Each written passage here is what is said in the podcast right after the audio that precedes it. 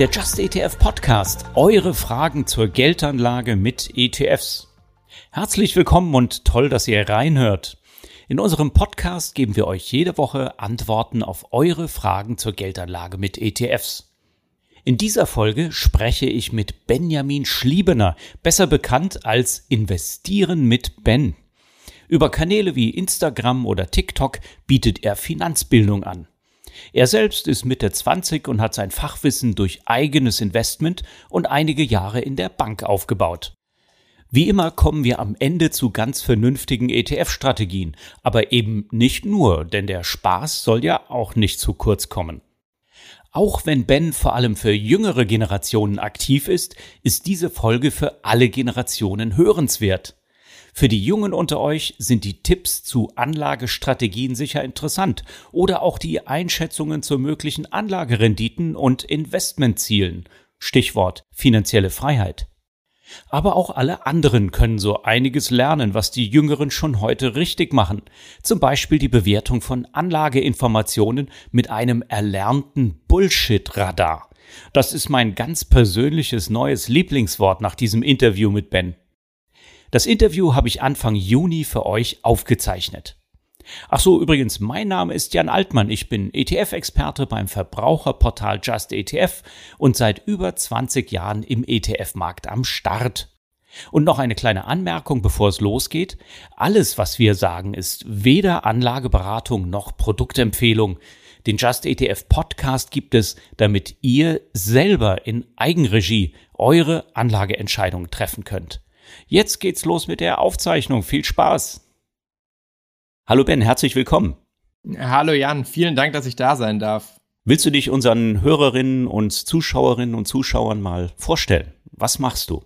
Ja klar. Also ich bin Ben, beschäftige mich so seit äh, sieben, acht Jahren mit dem Thema Börse und Finanzen.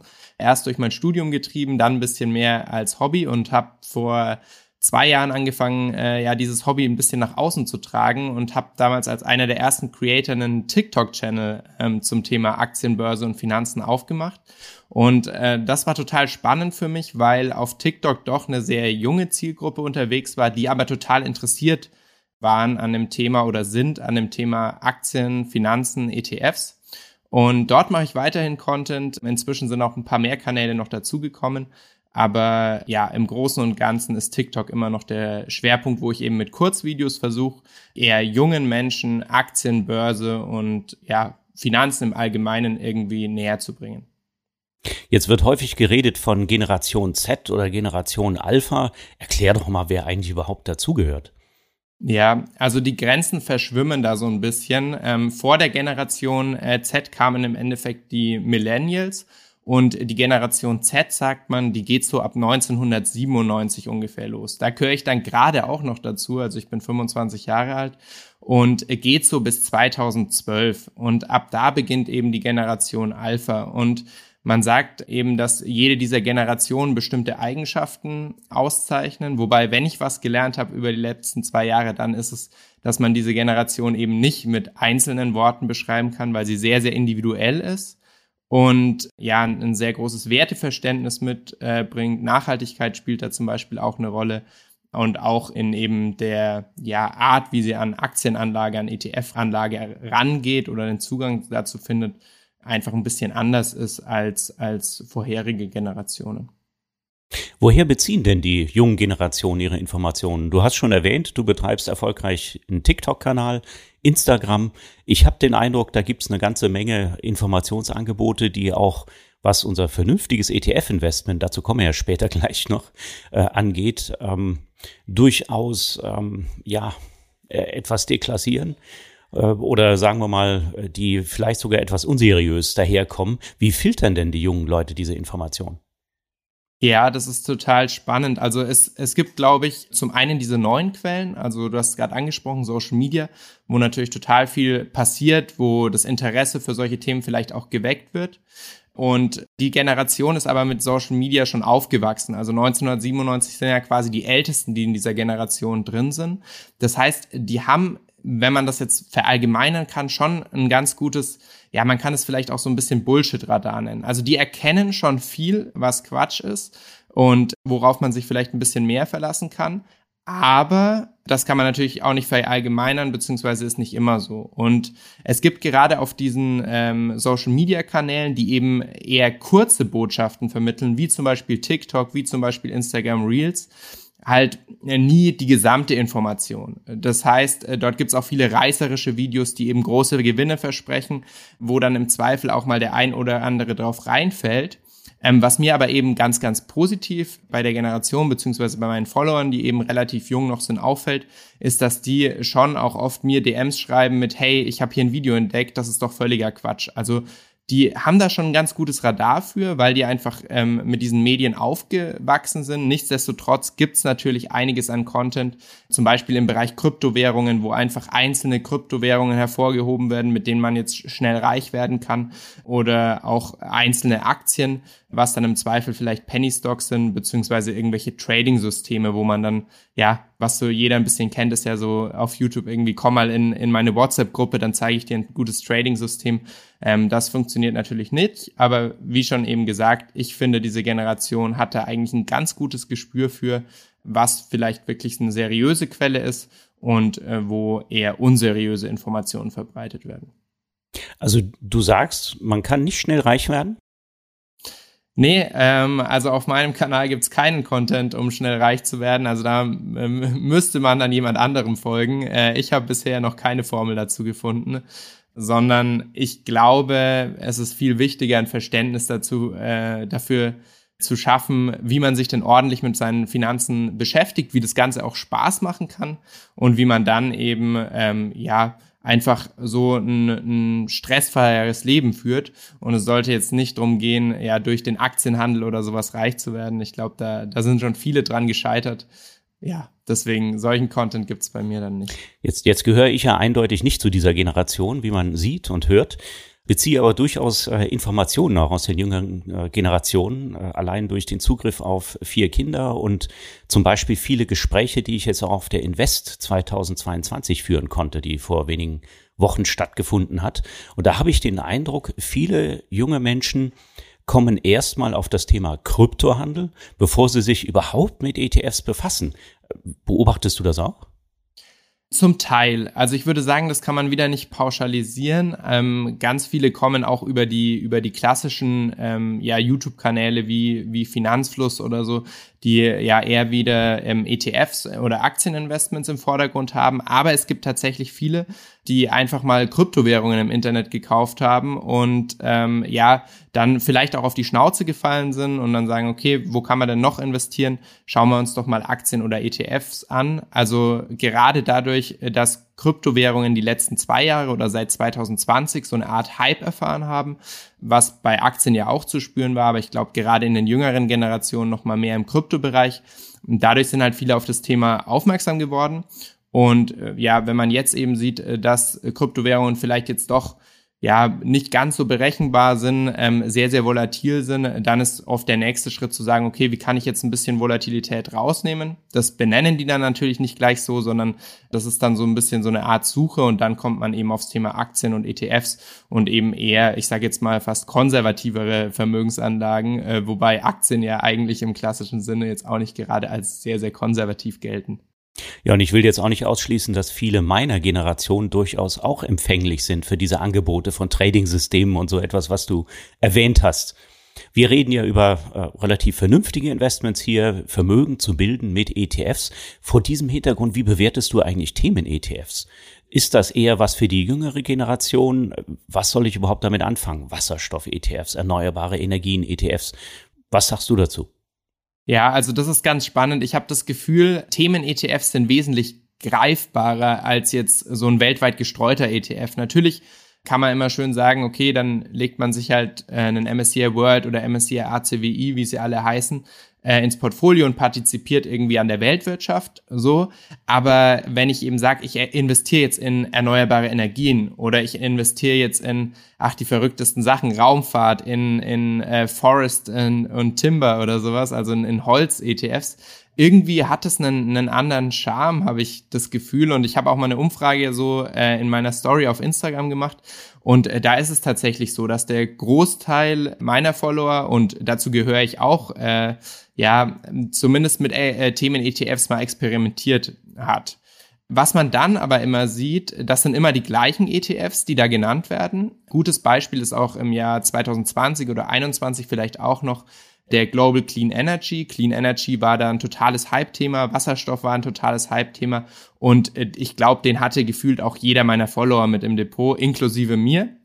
Und wenn man sich jetzt aber eben die Performance der letzten äh, eineinhalb, zwei Jahre anschaut, dann sieht man, dass eben solche Branchen immer mal wieder einen Hype erfahren können aber dass äh, die Realität einen dann am Ende doch einholt. Äh, deswegen ist auch mein Credo eher, ja, Themen-ETFs sind vielleicht eine coole Möglichkeit, wenn ich noch gar keinen Bezug zu äh, dem Thema habe und mich irgendwie auch nicht so richtig traue, was zu haben, äh, wo ich vielleicht ein bisschen das mehr anfassen kann und äh, mir das dann als kleine Position beistreue, ähm, weiß ich nicht, fünf Prozent, zehn Prozent des Portfolios, je nachdem, äh, wie auch die eigene Risikoaffinität ist einfach um ja diesen Bezug zu den Aktien ein bisschen stärker zu haben, als wenn ich jetzt einfach so ein Produkt kaufe, wo ich, wo ich mir nichts drunter vorstellen kann.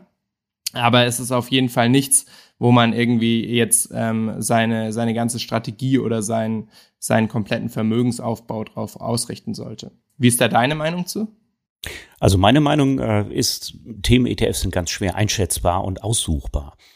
Und äh, das liegt schlicht und einfach daran, ich muss mir Gedanken machen, erstens, bildet der ETF den Trend eigentlich überhaupt ab, den ich mhm. haben will? Ich muss ja mal reingucken. Häufig sind da ganz große Gesellschaften drin, die mit einem kleinen Teil ihres Geschäfts eigentlich nur in diesem Trendthema tätig sind.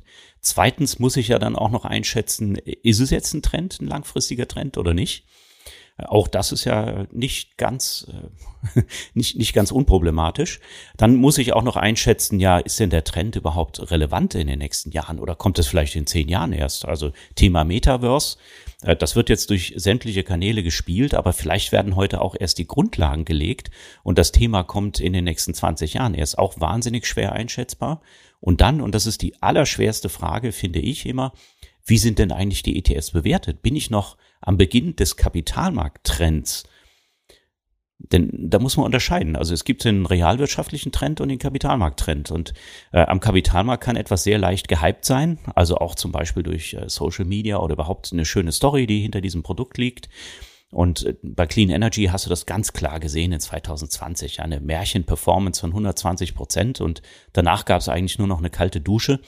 Das möchte ich ja dann auch vermeiden. Also ich möchte mein äh, sauer verdientes Geld, gerade wenn ich jung bin, habe ich noch nicht so viel, dann solchen Risiken äh, nicht unbedingt aussetzen. Und von daher, ich halte es für weitgehend unmöglich, einzuschätzen, ob ein Themen, vor allen Dingen als private Anlegerin oder Anleger, ob ein Themen-ETF zukünftig Erfolg verspricht oder nicht. Deswegen sage ich immer maximal als Beimischung. Es steckt halt immer ein schönes Narrativ, eine Erzählung dahinter. Aber ob die dann wirklich so eintrifft, das lässt sich absolut unmöglich einschätzen. Und selbst die Profis sind ja, scheitern da ja regelmäßig. Also warum soll ich große Teile meines Vermögens an so eine Story koppeln? Als Beimischung sind die sicherlich interessant weil ich mit dem, du hast MSCI ACFI zum Beispiel erwähnt, ja, da sind 23 ja. Industrieländer drin, 25 Schwellenländer, da sind solche Aktien nur ganz gering gewichtet, solche Werte, solche Unternehmen. Äh, dann kann ich als Beimischung sowas vielleicht dazu nehmen. Kommen wir doch gleich mal dazu. Die besten Strategien für junge Menschen. Was empfiehlst du denn, Ben? Also wir haben ja bei Just ETF immer ein bisschen, ich sag gerne auch ein bisschen langweilige Empfehlungen, nämlich diszipliniert, Sparplan, Buy-and-Hold-Strategie, breit gestreut. Das sind jetzt Dinge, die ein bisschen weniger verfangen als Kryptowährungen, die äh, besonders hip sind oder eben entsprechende Themen. Bist du auch oder gibst du auch so eine Empfehlung ab? Und wenn ja, wie vermittelst du das denn? Ja, also im Endeffekt äh, so richtig, äh, was jemandem empfehlen, ist ja immer äh, schwierig über Social Media, aber ich würde da differenzieren, je nachdem, was für ein Anlegertyp das ist. Wenn das jetzt jemand ist, der sucht einfach eine Möglichkeit, um vielleicht aktuell äh, die Inflation auszugleichen oder der will was mit Aktien machen, langfristig für einen Vermögensaufbau und hat aber eigentlich an den Themen gar nicht so ein Interesse, sondern eher immer ein bisschen Bauchschmerzen damit, arbeitet sich jetzt aber gerade trotzdem da ein da wäre für mich dann die klare Empfehlung, einfach einen, ähm, du hast ihn gerade angesprochen, MSCI ähm, Acqui zu nehmen. Die Welt ist abgedeckt, man ist breit aufgestellt, richtet sich am besten einen Sparplan ein und lässt ihn dann einfach laufen und fokussiert sich auf die Dinge, die einem Spaß machen, die einem vielleicht auch im Job Spaß machen, verdient dann vielleicht am Ende dadurch auch mehr und kann dann den Sparplan mehr füttern und äh, macht da gar nicht so viel aktiv. Jetzt erzähle ich aber natürlich auch immer viel darüber, wie ich äh, es mache und ich mache es nicht ganz so, weil mir macht Aktien und eben auch Einzelaktien machen mir einfach unglaublich viel Spaß. Ich habe zwar ungefähr ähm, 70 Prozent meines Portfolios in ETFs, in diese klassische Kombination aus MSCI World und MSCI Emerging Markets. Ich habe mich dagegen den Acqui entschieden, weil ich da eben noch mal ein bisschen individueller das ähm, für mich einfach anpassen wollte und habe aber eben auch nochmal 30 Prozent ähm, Kryptowährungen, ähm, Aktien und das ist auch das, was die Leute natürlich auf meinem Kanal mitbekommen. Wenn ich mich jetzt eben aber anfange damit zu beschäftigen, wirklich als, als blutiger Anfänger, dann würde ich es auch immer so machen, dass ich mir erst diesen Kern aus ETFs baue, aus weltweit gestreuten ETFs, wo ich dann sage einfach, okay, das ist mein solider Vermögensaufbau, den ich langfristig so spielen will, um eben an der Weltwirtschaft mitzuverdienen sozusagen. Und dann, wenn ich wirklich noch das Interesse habe, mich in andere Themen reinzufuchsen, wenn mir zum Beispiel eben so ein Narrativ total gut gefällt, dann probiere ich doch einfach mal einen Themen-ETF aus. Dann probiere ich mal eine Einzelaktie aus. Und ich glaube, 90 Prozent werden dann irgendwann nach ein paar Jahren, vielleicht nach dem nächsten Crash oder so merken, okay, vielleicht bin ich doch nicht der nächste Warren Buffett und performe den Markt doch nicht auf. So war das bei mir ganz oft die letzten Jahre.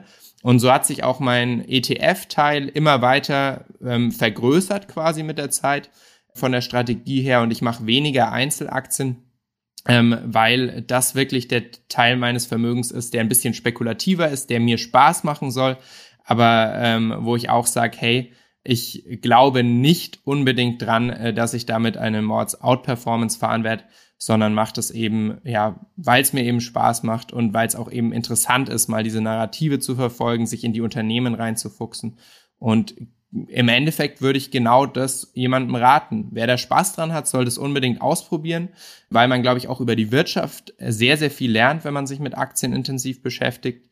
Grundsätzlich für einen soliden Vermögensaufbau ist es absolut nicht notwendig, Einzelaktien zu nehmen, sondern da ist man mit ETFs, ähm, fährt man da ähm, ja optimal.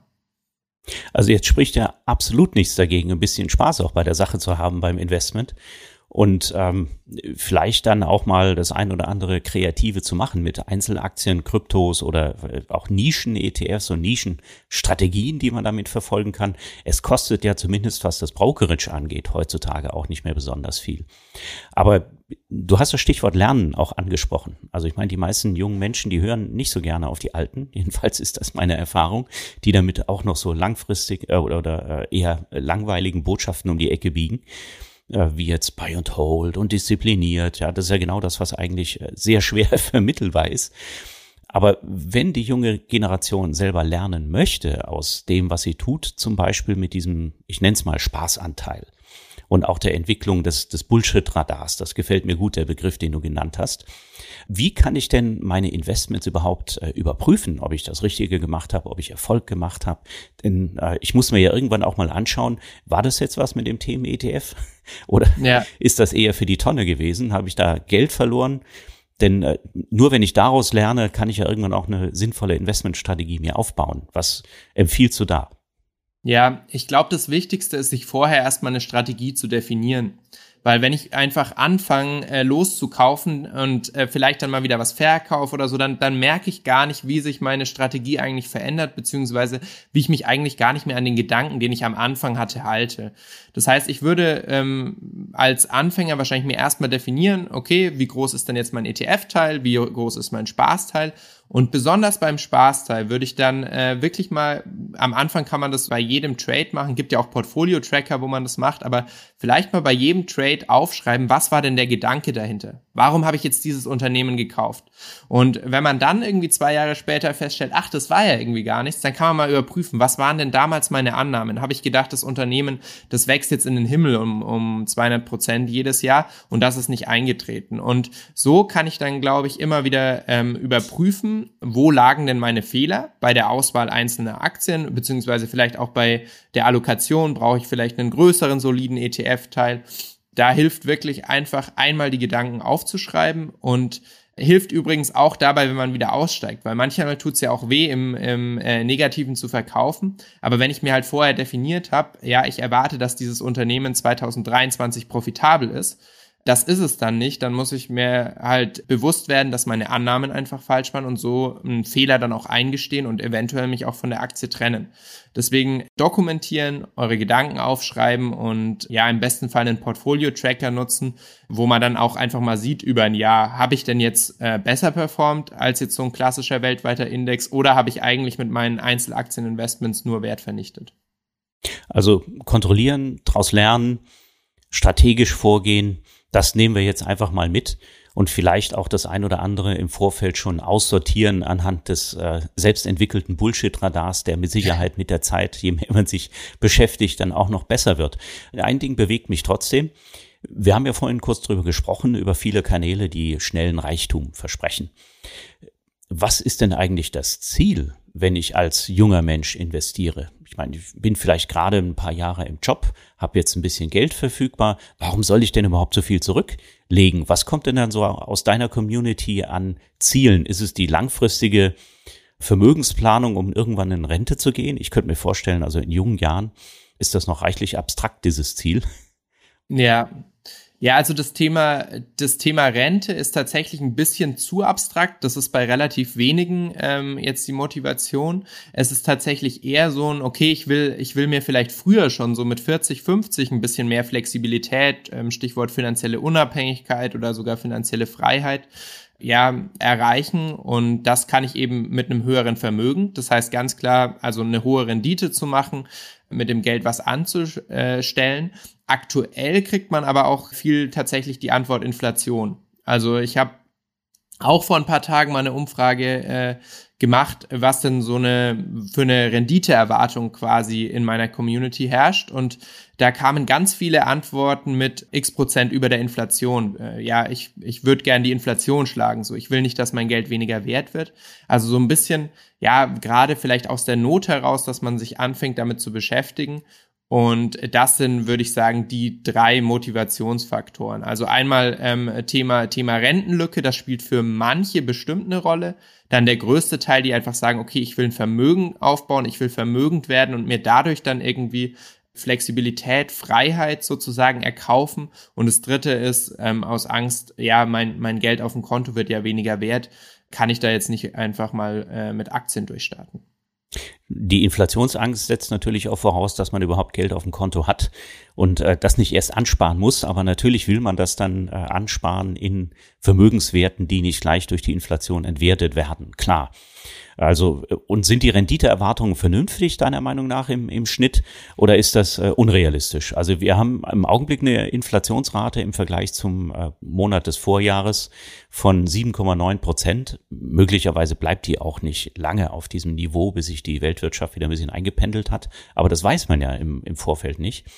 Eine Rendite von 7,9 Prozent halte ich aber schon für recht sportlich am Kapitalmarkt, langfristig durchzuhalten nach Steuern, ja. nach Produktkosten. Wo liegen denn da so die Erwartungen?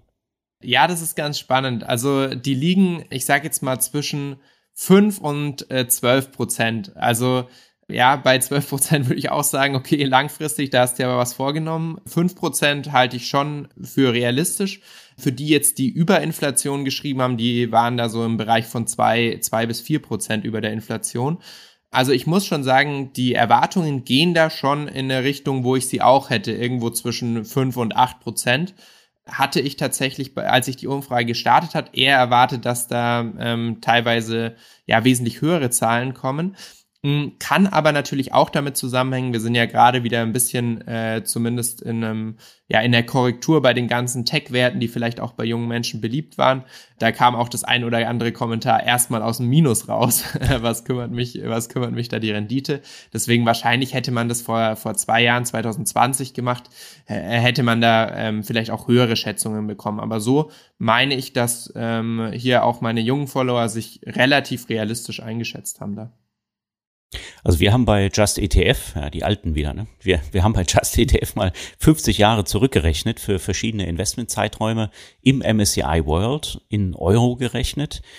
und haben dann rausbekommen, also du kannst natürlich irrsinnige Ausschläge bekommen, wenn du nur ein Jahr investiert warst von 66 äh, Prozent Gewinn bis 39 Prozent Verlust. Das ist nicht das, was du willst. Ab 14 Jahren hast du aber zum Beispiel keine Verluste mehr gehabt in den letzten 50 Jahren.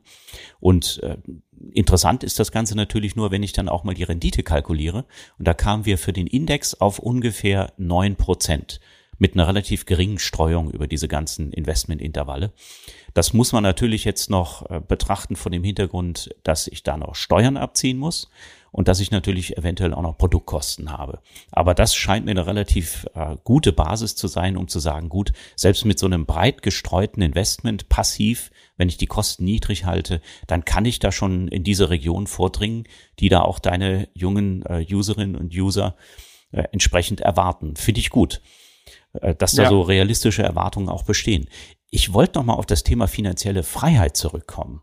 Also das ist auch etwas, was viele beschäftigt und ich meine, in meiner Generation, wenn da wird dann diskutiert, okay, ich gehe dann mit 62 in Frührente und habe dann eine gute Frührente. Sowas wird es in Zukunft wahrscheinlich aus demografischen Gründen nicht mehr geben. Wie sind da denn so die Erwartungen und Vorstellungen? Es gibt ja auch ja. die, die Frugalisten, die dann manisch sparen und sich dann vorstellen, dass sie mit 40 den Rest ihres Lebens finanzieren können. Was ist so die Vorstellung finanzieller Freiheit im, im Schnitt, die an dich herangetragen wird, denen du begegnest? Ja, das ist auch ganz spannend. Es ist eigentlich fast nie das, ich will aufhören zu arbeiten, sondern es ist immer das, ich will nicht arbeiten müssen oder ich will mir meinen Lebensunterhalt mit, ich sage jetzt mal, einem kleinen Nebenjob, vielleicht auch einer kleinen Selbstständigkeit, in der ich mich einfach selbst verwirkliche, finanzieren können. Und der Rest kommt dann vielleicht durch Kapitalerträge, so dass äh, zumindest Miete und äh, Lebenshaltung soweit gedeckt ist und alles andere kann ich mir dann so dazu verdienen. Also so ein bisschen, ähm, was ja auch der, ja, vielleicht romantische Gedanke hinter so einem finanziellen Grundeinkommen ist, bloß dass es das dann eben nicht geschenkt gibt, sondern ich baue mir eben selber ein Vermögen auf, um mir so eine Art Grundeinkommen zu schaffen, um dann nur noch die Dinge ähm, tun zu können, die mir wirklich Spaß machen und nicht Dinge, zum Beispiel Arbeit, äh, auf die Arbeit äh, zu gehen, weil ich es eben jetzt muss in dem Moment. Also das ist so ein bisschen der Gedankengang, den ich da wahrnehme. Natürlich gibt es eben auch Frugalisten, die sagen, mh, hm, ja, Lebenshaltungskosten so weit wie möglich reduzieren, dass man das eben so früh wie möglich hat, vielleicht auch eben gar nicht mehr arbeitet. Aber im Großen und Ganzen nehme ich das äh, eben genauso wahr, dass man eben diese Flexibilität will, das zu tun, was einem Spaß macht und ja, wo man sich ein bisschen selbst verwirklichen kann. Oder vielleicht ein bisschen Unternehmergeist, könnte das sein? Genau. Äh, auch, also ich glaube tatsächlich, dass da auch eine gewisse Korrelation zwischen den äh, Leuten besteht, die eben sich äh, sehr intensiv und sehr gerne mit Aktien beschäftigen, ähm, jetzt in meiner Community, und äh, die vielleicht auch mal die Idee haben, irgendwie nebenbei was zu gründen. Ja. Also gar nicht so sehr für den späteren zukünftigen Konsum, sondern wirklich für Freiheit und auch äh, Freiheit bei der Berufswahl beziehungsweise beim, beim Start einer eigenen Unternehmung dann äh, zu verdienen. Du selber bist ja auch selbstständig, ne? Genau, ich bin auch selbstständig, ja. Das heißt, lebst du dann durch deine Kanäle oder hast du auch noch Beratungsmandate? Ja, also ich zum einen bin ich quasi jetzt, äh, ich glaube, Finfluencer nennt man das heutzutage oder äh, ich nenne es lieber Content Creator. Also ich mache eben den Lerncontent auf ähm, TikTok, auf Instagram bin ich vertreten, äh, jeweils unter dem Namen Investieren mit Ben, auch ein bisschen was auf YouTube, äh, weil es einfach auch eine, eine Plattform ist, die mir sehr, sehr am Herzen liegt, weil ich halt mit der groß geworden bin, einfach Nebenbei berate ich aber auch, äh, weil ich ursprünglich auch aus der Bankenlandschaft komme, Banken noch in Social Media Themen, gerade auf das Thema hin, wie kann man denn junge Kunden, wie kann man denn die Generation Z oder jetzt eben dann kommend vielleicht auch die Generation Alpha ähm, über Social Media erreichen.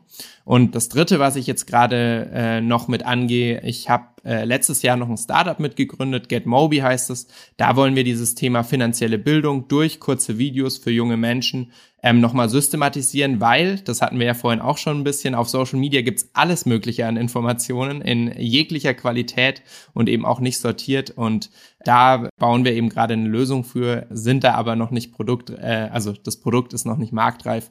Das wird aber im Laufe äh, des Jahres auf jeden Fall kommen. Also super spannend. Ich danke dir ganz herzlich für die Einblicke. Hast du jetzt vielleicht für unsere Zuschauerinnen und Zuschauer oder Hörerinnen und Hörer noch ein paar Tipps, wie man dich findet. Also investieren mit Ben ist das Stichwort, das es zu suchen gilt. Aber wo finde ich dich überall? Und äh, vielleicht künftig auch mit GetMobi? Ja, genau. Also auf jeden Fall auf Instagram investieren mit Ben, auf TikTok genauso und auf YouTube. Dreimal derselbe Name, gar nicht so schwierig. Und äh, wenn ihr irgendwelche ja konkreten Fragen habt, dann gerne auch auf Instagram einfach eine Direct Message schreiben. Ähm, ich krieg das gerade noch hin, äh, dass ich da allen antworten kann. Und ähm, ja, das ist es eigentlich. Dort findet man mich. Ansonsten auch gerne auf äh, LinkedIn connecten, Benjamin Schliebener. Und freue mich auf jeden Fall auch auf Feedback zum Podcast oder auch zu meinem Content.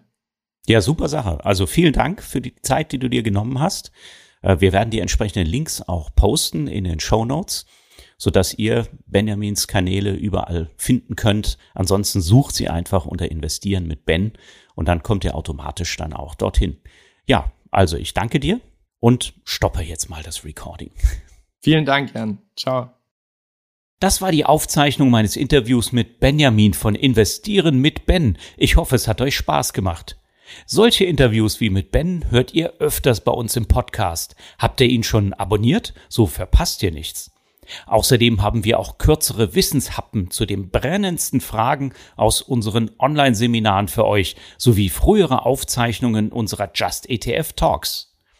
Und noch viel mehr Inhalte findet ihr auf unserer Website justetf.com und auf unserem YouTube-Kanal. Kommt doch mal vorbei, die Links findet ihr in der Podcast-Beschreibung.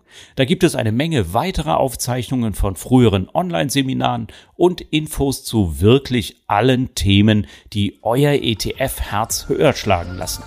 Wir freuen uns auf euch. Bis zum nächsten Mal.